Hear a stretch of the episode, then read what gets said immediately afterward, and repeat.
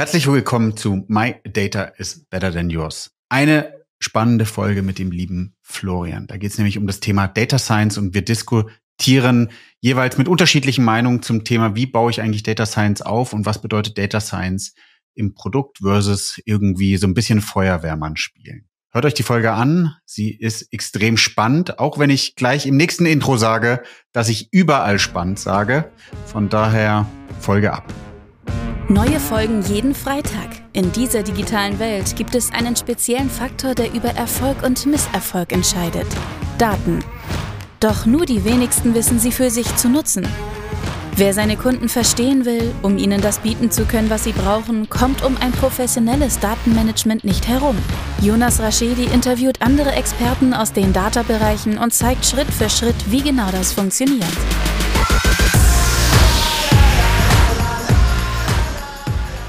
Herzlich willkommen zu My Data is Better Than Yours, der Data Podcast. Diese Woche eine spannende Folge. Jetzt muss ich schmunzeln, weil wir letztens oder mir letztens Outtakes zugeschickt wurden. Vielleicht habt ihr die schon auf LinkedIn gesehen, dass ich jedes Mal spannend sage. Ähm, aber es ist ja immer wieder eine spannende Folge. Mir gegenüber sitzt der liebe Florian. Hi Florian. Hallo Jonas. Wir haben im Vorgespräch über was total Spannendes gesprochen.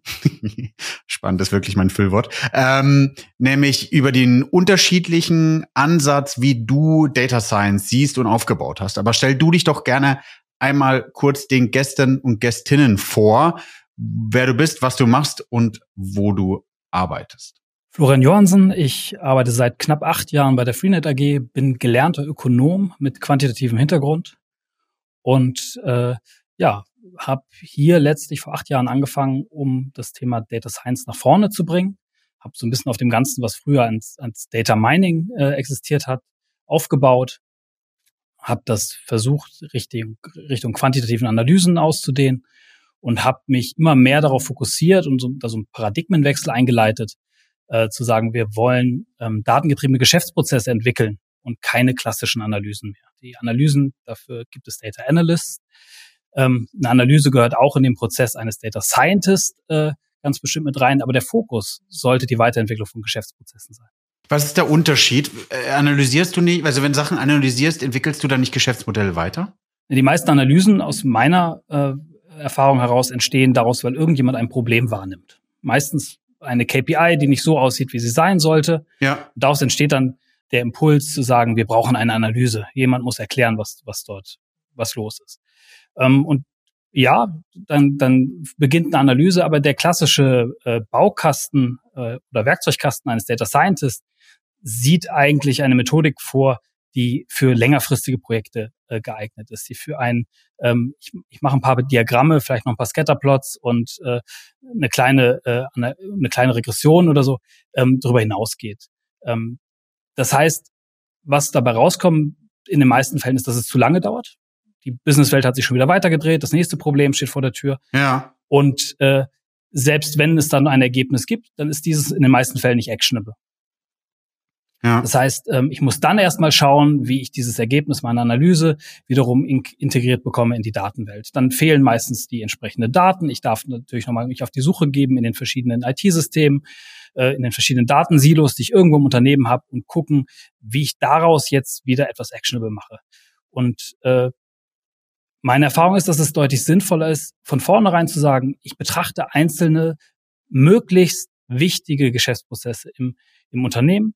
Je älter diese Geschäftsprozesse sind, desto besser. Meistens ist, ist datengetrieben dort äh, noch nicht das, das Dogma gewesen, ja. eher vielleicht auch eine IT-getriebene Datensparsamkeit oder ähnliche Dinge. Ja. Ähm, und dann zu schauen, wo haben wir, wo verdienen wir eigentlich unser Geld? Was ist eigentlich das Entscheidende im, im Unternehmen? Und zu gucken, wie wir durch äh, die Einbindung von, von Datenprozessen, von, von Machine Learning von mir aus, von Algorithmen, von mathematischer Optimierung, was auch immer es sei, äh, den, diesen Prozess nochmal neu zu denken, anders aufzubauen, von vornherein mit verschiedensten Möglichkeiten auch für Testing, AB-Testing sollte immer integriert sein in solche Prozesse, ähm, verschiedene Schnittstellen, ähm, das Ganze äh, auch, auch isolierter machen, ähm, also sprich äh, die, den Prozess letztlich in, in, in, kleinen, äh, in kleinen Prozessschritten ablaufen zu lassen, um zum Beispiel später auch diese isolierten Bereiche in anderen Prozessen verwenden zu können. Ähm, mehr Datenschnittstellen, klar, natürlich. Mhm. Ich glaube, dass, dass so ein Projekt, daraus entsteht in den meisten Fällen ein großes Projekt, ähm, was dann nicht den, den gleichen Zeitdruck hat wie das Lösen eines kurzfristigen Problems und was dann aber zu nachhaltiger Veränderung führen kann. Fair. Okay, lass uns das mal durchgehen. Also letzte Jahre habe ich ja im E-Com Sachen begleitet. Lass uns das mal an dem Beispiel, wo du sagst, so funktioniert Data Science nicht, ähm, nehmen und dann machst du gerne ein Beispiel für, wie du es angehen würdest. Umsatz ist schlecht. CEO oder irgendjemand, der E-Com verantwortet, sagte, Umsatz ist schlecht und jetzt wird sozusagen jemand im Data Science Bereich oder Co. losgeschickt. Warum ist der Umsatz schlecht? Also klassisches Kausalmodelling welche, welche Treiber, welche KPIs oder nee, welche Metriken liegen hinter welcher KPI, um rauszufinden, was beeinflusst das. Und dann würde ja der Data Scientistin losrennen, diese Modellierung machen, sich überlegen, an was könnte es liegen und würde ein Ergebnis mitbringen. Jetzt sagst du, Florian, so würde ich es nicht machen. So würde ich kein Data Science etablieren. Also ich glaube, wenn der, wenn der CEO mit dem Problem kommt, dann brennt der Baum bereits so sehr, ja. ähm, dass ich, dass ich definitiv für einen iterativen ähm, Entwicklungsprozess, wie ein Data Scientist im Normalfall hat, keine Zeit bekomme. Das heißt, es geht dann um Number Crunching, es geht um, um, um Graphen erstellen, wie gesagt, äh, den einen oder anderen Scatterplot.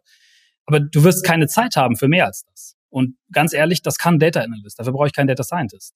Ja. Okay, ähm, jetzt, der, jetzt mal ein Beispiel für deine, für deine Herangehensweise. Also der, der ist da, der ist fachnäher. Naja, in dem Moment würde ich zum Beispiel sagen, ähm, ich, ich schaue mir den kompletten, äh, die komplette Journey ein. Wie bringe ich eigentlich Kunden auf die Webseite? Ja.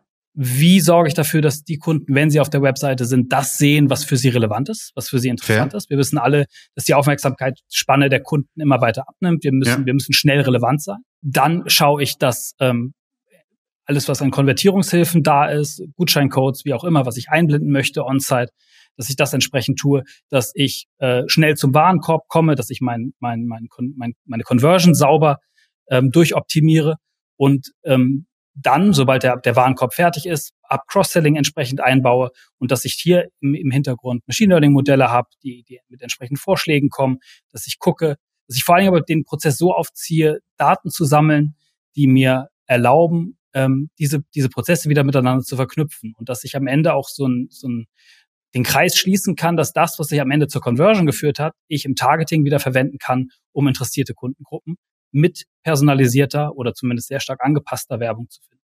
So Richtung Lookalikes. Zum Beispiel, ja, genau. Okay. Das ist aber schon mit, also da feuerst du ja die Kanone ab wenn ich nachhaltig verändern möchte, dann glaube ich, brauche okay. ich das. Ja. Weil wenn, also weißt du, weißt du lass, lass uns da mal weiter diskutieren. Ähm, und äh, Florian ist kein persönlicher Angriff, aber la, lass uns das mal durchdiskutieren. Ich bin der Meinung, dass wir aktuell in vielen Bereichen leider nicht die Zeit haben, das zu tun. Das ist fair, was du sagst, aber ich habe immer das Gefühl, dass wenn man mit mit, ähm, mit dem Top-Management spricht, teilweise bin ich ja jetzt sozusagen selber drin, man hat kaum die Zeit. Und du hast eher so die Situation, und ich, ich verstehe, wo du hinkommst, ähm, wie gesagt, kein persönlicher Angriff. Ich habe irgendwie das Gefühl, und gib mir mal gerne da Infos, wie du es, man wird mit der Art und Weise, wie du es angehst, was vielleicht teilweise die richtige ist, lass uns das ausdiskutieren, eher so als Verlangsamer oder Verhinderer wahrgenommen, weil du willst ja diesen großen Schritt machen und den Schmerz, den kurzfristigen Schmerz, den der CEO hat oder der Head of E-Commerce hat, ist ja, ich muss Probleme lösen im Sinne von Umsatz ist schlecht. Und du sagst ja so, let's go, lass uns mal ein Jahresprojekt drauf machen, dann kann ich ja nach einem Jahr sozusagen sagen, wie der, wie der Umsatz ist. Das ist ja schon die große Variante. Naja, ich will ja nicht dir sagen, wie dein Umsatz ist, sondern ich will deinen Umsatz steigern. Genau, aber du machst das in ist, mir das erst in einem Jahr. Beziehungsweise deswegen habe ich gesagt, solch, ich würde solche Projekte ja nicht als ein großes Projekt sehen, sondern ich sehe es als äh, natürlich in vielen Sprints aufgeteilte kleine Subprojekte. Und ja. jedes Projekt für sich genommen wird eine Steigerung des Umsatzes mit sich bringen. Okay. Ähm, wir, wir leben hier auch in einer sehr leistungsbezogenen Welt. Ja. Und äh, ich muss auch einen entsprechenden ROI liefern, da kannst du dir ganz sicher sein. Ja. Ähm, das heißt, ich habe gar nicht die Zeit dafür, äh, mich ein, zwei Jahre hier in, irgendwo in ein in stille Kämmerlein zurückzuziehen und an irgendwelchen Projekten zu arbeiten. Das geht nicht. Sondern ja. äh, es muss einen schnellen ROI geben, ganz klar. Aber ähm, gerade wenn du Richtung Conversion-Optimierung gehst, Richtung Marketing-Optimierung und so weiter, du wirst schon an den ersten Stellen mit einer Optimierung auch eine Umsatzsteigerung bewirken.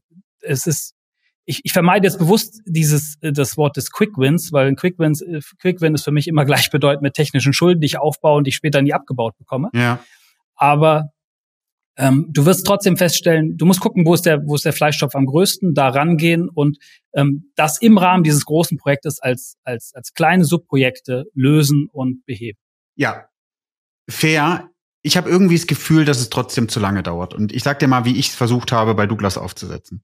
Wenn wir ein Problem hatten, haben wir einen Analysten losgeschickt und haben versucht, dieses Problem zu lösen, weil es kurzfristig da ist und wir es lösen mussten. Haken dran. Kurzfristigkeit befriedigt, Gefühl gegeben, wir kümmern uns drum und wir haben kurzfristig dann auch das Problem gelöst. Nächster Schritt. Wenn wir das Gefühl haben oder wir haben dann sozusagen mit dem Top-Management gesprochen, gehen wir davon aus, dass dieses Problem wieder vorkommt. Ja oder nein? Und dann war sozusagen die Antwort ja, es wird öfters vorkommen. Dann haben wir ein kleines Projektteam ge geschnürt oder ein großes Projektteam oder wie auch immer und sind mit dem ins Separé gegangen und haben nach und nach das Problem gelöst. Ich mache dir ein Beispiel. Produktverfügbarkeitsrate. Bei Douglas haben wir eine Produktverfügbarkeitsrate eingeführt. Nicht, das ist nicht zu verwechseln mit Out of Stock, sondern es bedeutet Produkte, also die Rate, die Prozentzahl an was der Kunde sieht. Verfügbar versus nicht verfügbar. Also Dadurch wurde herausgefunden, zum Beispiel 30 Prozent sehen die, die Kunden das Produkt verfügbar oder 80 Prozent oder 100 Prozent, je nachdem. Dann hatten wir das Gefühl am Anfang, okay, wenn Kunde oder User, User ist der richtige Begriff, Produkte sieht oder oft eine Anzahl mit Produkten sieht, die ja nicht verfügbar sind, springt der Kunde ab. Also haben wir versucht, kurzfristig über Analysen, über Annahmen herauszufinden, wie viel Umsatz geht uns möglicherweise flöten, um es einfach zu bewerten und um zu sagen, wie können wir priorisieren auf Markt. So, danach sind wir hingegangen und haben gesagt, okay, dieses kurzfristige Problem haben wir gelöst und das war, also das war mit der heißen Nadel gestrickt, haben dann festgestellt, das wird immer wieder ein Thema sein und haben dann daraus ein Datenprodukt gebaut, was wir sozusagen mit einem Schieberregler und sogar, also Schieberregler im Sinne von, was ist denn unsere Erwartung? Wir werden nie 100 Prozent Produktverfügbarkeit haben, sondern wir werden immer irgendwie X haben.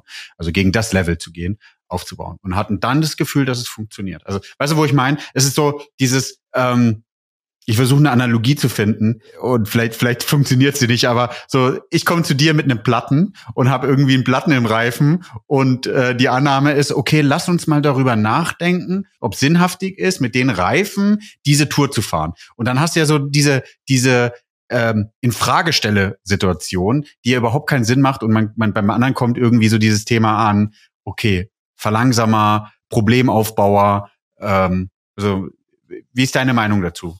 Also das allererste, du hast gesagt, du hast einen Analysten losgeschickt. Ja. Das ist genau richtig, aber kein Data Scientist. Ja. Äh, aber äh, gut, er, er war Data Scientist. Also es war, es war, ähm, äh, muss, sorry, ja, okay, Wording. Es war jemand, der bei uns im Data Science Bereich gearbeitet. Gut, der kann ja auch die Funktion eines Analysten erfüllen. Ja. Das ist, ist äh, fair enough. But, ähm, aber das, der, der Punkt ist, sich davon zu lösen, genau dieses, es besteht ein Problem und darauf gehen wir etwas an, weil du hast immer die Kurzfristigkeit des Problems. Und ich ja. finde es richtig, zu sagen, ähm, wir, wir haben ja ein Problem, wir schicken einen Analysten drauf, natürlich, anders machen würden wir das auch nicht tun. Und äh, der schaut sich an, ob hier etwas technisch kaputt ist, ob wir tatsächlich ähm, etwas am, an der Vermarktung oder am, am Pricing oder was auch immer verändern müssen. Das, das ist, ist äh, Alltag, aber das sollte ein, ich sag mal, abteilungsnahe Analyst tun, der, der auch in dem Business sehr tief drin ist. Und Data Science, so wie ich es verstehe, ist, ist meistens eine deutlich zentralere Funktion im Unternehmen und profitiert ja vor allen Dingen davon, Informationen aus den verschiedensten Unternehmenbereichen zusammenzuziehen.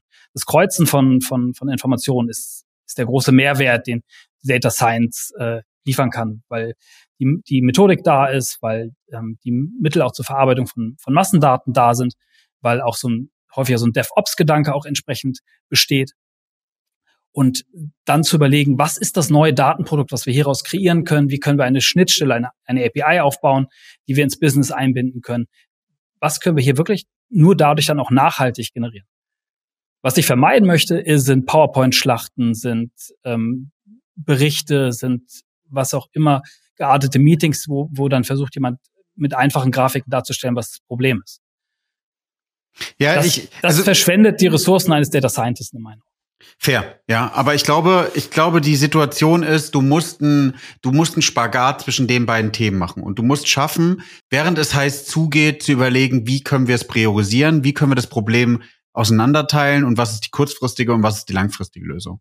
Weil sind wir ehrlich, niemand von uns in Unternehmen hat die, hat die Zeit, ähm, ich hoffe, es, ich hoffe, es gibt einige, aber ich glaube nicht, so ein bisschen vorauszudenken. Es ist ja, wir sind im Datenbereich oftmals so gering gestafft, dass wir immer mit der heißen Nadel Sachen stricken, ja. Und äh, ich habe mit vielen auch schon drüber diskutiert, wie baust du Datenkultur auf? Und ich sage immer, hey, wenn ihr im schlimmsten Fall löst ihr mit der mit den ersten Initiativen so ein so ein Schneeball aus, dass Leute bei euch vor der Tür stehen, die alle was gelöst haben wollen. Und dann habt ihr genau dieses Silo-Denken wieder, weil die stehen alle vor der Tür, wollen ein Problem gelöst haben. Du sagst, ich muss priorisieren, ich habe gar nicht die Manpower. Das heißt, dann gehen die wieder alle zurück, sind maximal unzufrieden und bauen Sachen selbst aus. Also das ist ja so, wie schaffst du den Mix? Wie schaffst du kurzfristig Sachen zu lösen? Ich, ich verstehe, du, äh, du, du, du kannst ja theoretisch auch mit, ähm, mit einem Hammer eine Schraube reinkriegen, aber es, es macht halt nur keinen Sinn. Ähm, und äh, von daher kann ich deinen dein, dein, dein Ansatz nachvollziehen, aber ich glaube, es geht auch nochmal darum, wie befrist, also wie kannst du sozusagen die, den Finger von der Herdplatte bekommen? Und dann kannst du dir überlegen, äh, was der nächste Schritt ist. Ich glaube, das geht nur mit einer wirklich Durchdringung von Datenkultur im Unternehmen insgesamt. Das heißt, ich muss natürlich so etwas wie etablieren wie Self-Service in den, in den Fachbereichen. Dass, ähm, dass viele Fragen gar nicht in einem, Anal in einem Analytikbereich ankommen, weil die Kollegen bereits in der Lage sind, sich diese Fragen selber zu beantworten und eher dann tatsächlich auch schon mit, mit Ideen kommen, wie eine Lösung aussehen kann. Und dann bist du direkt in dem, in dem Gespräch drin. Ähm, wie ändern wir denn den Proz die, die Prozesse nach vorne raus? Wie verändern wir denn unser ja. Geschäft so weit, dass wir nach vorne raus diese Probleme gar nicht bekommen können? Ja, weil, weil dann hast du die Situation, dass die Person selber merkt, dass, dass äh, wie man den, den Platten repariert oder wie man die, die, die Hand vom, von der Herdplatte bekommt und danach kannst du dir Gedanken machen. Also ich glaube, ich glaube, ist ein guter Punkt, wo wir gerade hinkommen. Ich glaube, du musst die Organisation und auch die Kultur aufgebaut haben, um ähm, Vertrauen dafür zu bekommen, ein Thema kurzfristig zu lösen und dann in stille Kämmerchen zu gehen, jetzt mal übertrieben, und dann die die, die Kanonenkugel abzuschießen für ein größeres Problem. Aber das natürlich auch leichter zu zerteilen, weil du nicht die Situation haben kannst, ein Jahr im stillen Kämmerchen zu sein und rauszukommen und sagen, ist es das? Weil oftmals auch da die Geduld fehlt. Also du, wie du, das hast du ja, glaube ich, auch am Anfang gesagt, Problem klein schneiden, Problem klein, also Iterationen machen, die Iterationen aber auch mit, mit der Fachabteilung durchspielen, damit die sehen, wo wir, wo wir stehen, wo ihr steht und dann eine, eine Entscheidung zu bekommen. Genau. Ich würde Projekte aber wie gesagt auch immer so aufbauen, dass sie, dass, dass sie ein Benefit schon in der Entwicklungsphase haben, weil wir, weil du es quasi in mehreren Schritten machst, weil du die einzelnen Probleme, die in so einem Prozess drinstehen, oder die einzelnen Prozessschritte auflöst und äh, versuchst Dinge schon zu implementieren, ähm, die dann später aufeinander aufbauen. Also gerade wenn ich wenn ich so dieses Thema Geschäftsprozesse angehe, dann dann bilden sich ergeben sich häufig riesige Synergien. Ein Beispiel ist, ähm, wir haben so das Pricing im Bestandskundengeschäft datengetrieben weiterentwickelt auf ein, auf ein, auf rein datengetriebene Modelle. Ja. Ähm, und auf kundenindividuelle Modelle und konnten von dort natürlich auch oder können von dort aus jetzt die Individualisierung der, ähm, der Marketingausspielung in dem Bereich okay. vorantreiben. Cool, ja. Ähm, wenn ich einmal kundenindividuelle Angebote habe, dann ist der nächste, ist es relativ einfach von dort auch hin zu einem kundenindividuellen ähm, Design und, und Ausspielung von Werbemitteln zu gehen. Hm. Aber das war ja nicht ein Problem, was kurzfristig da war, oder? Weil das ist, ist ja ein Thema, was du, da, da schießt du generell ja mit einer Kanonenkugel drauf, weil du weißt, das ist ja nicht kurzfristig zu lösen. Naja, es ist, es ist jetzt in, in, in meinem spezifischen Fall ist es, ist es der Kern des Geschäfts. Ja, ja, ja, ja. ja da, da steckt das Geld drin, das ja. habe ich ja schon gesagt, darauf müssen wir schon achten. Und äh, es ist ein alter Prozess, ne? das ist ja. der andere Punkt. In, in alten Prozessen, da ist meistens auch das meiste Potenzial drin. Und je mehr gesagt wird, äh, der Prozess läuft, und das haben wir schon immer so gemacht, und das, das ist genau, so genau so muss es sein, da würde ich immer am tiefsten reinschauen. Ja. Und dann entdeckt man meistens Potenzial in diesem Prozess, wo man sagt, das, das mag vor 10, 15 Jahren alles richtig und gut gewesen sein. Aber das, das geht heute besser. Beispielsweise auch, weil die Komplexität größer geworden ist. Also wir haben jetzt verkaufen im Bestand äh, oder haben im Bestand über 8000 unterschiedliche Tarife. für die ich jetzt äh, Kunden individuell ein Verlängerungsangebot machen muss. Das ist nicht die Situation gewesen, die, die man vor 10, 15 Jahren hatte. Da waren es vielleicht 50. Ja, fair. Und äh, um dieser Komplexität gerecht zu werden, muss ich mehr Informationen in diesem Prozess einbinden. Und wenn ich mehr Informationen reinbinde, dann kann ich das auf Cluster-Ebene machen oder ich kann es bis hin zu Kunden individuell machen.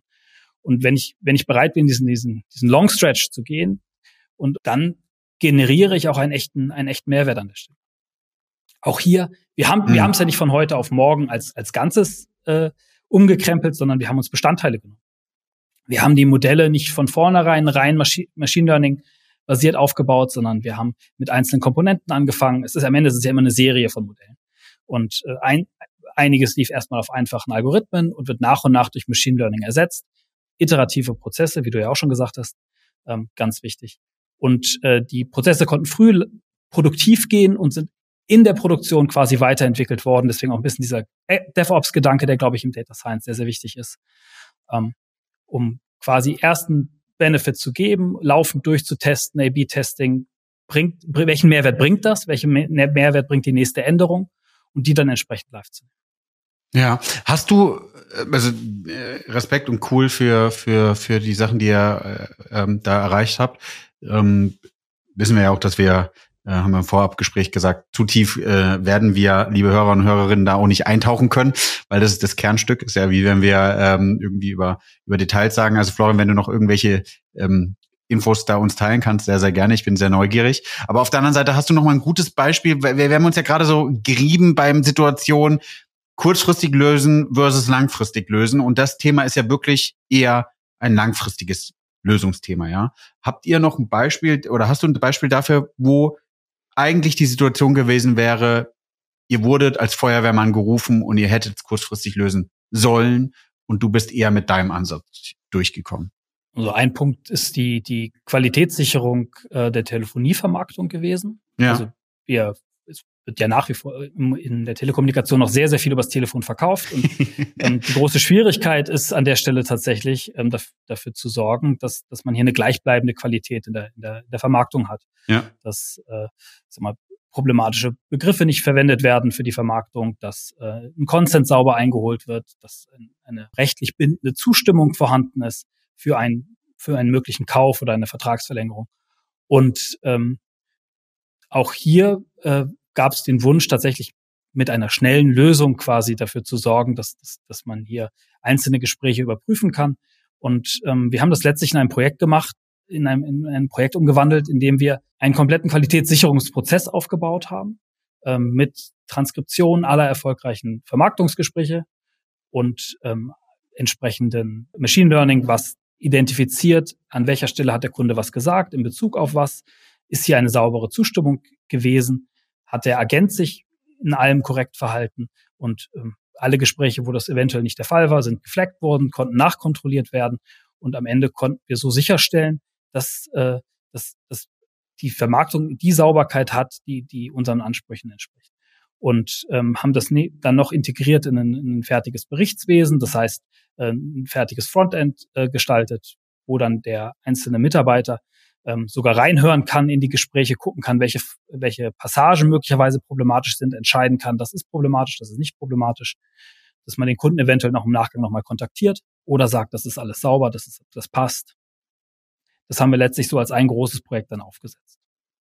Großes Projekt heißt in dem, in dem Fall, dass es etwa ein Dreivierteljahr bis ein Jahr gedauert hat. Ja. Kriegst du da oft auf die Mütze? also, weil es ja so lange dauert. Also ich bin ungeduldig manchmal, ja. Ich würde sozusagen nachfragen, hey Florian, wann, wann sind Teile fertig?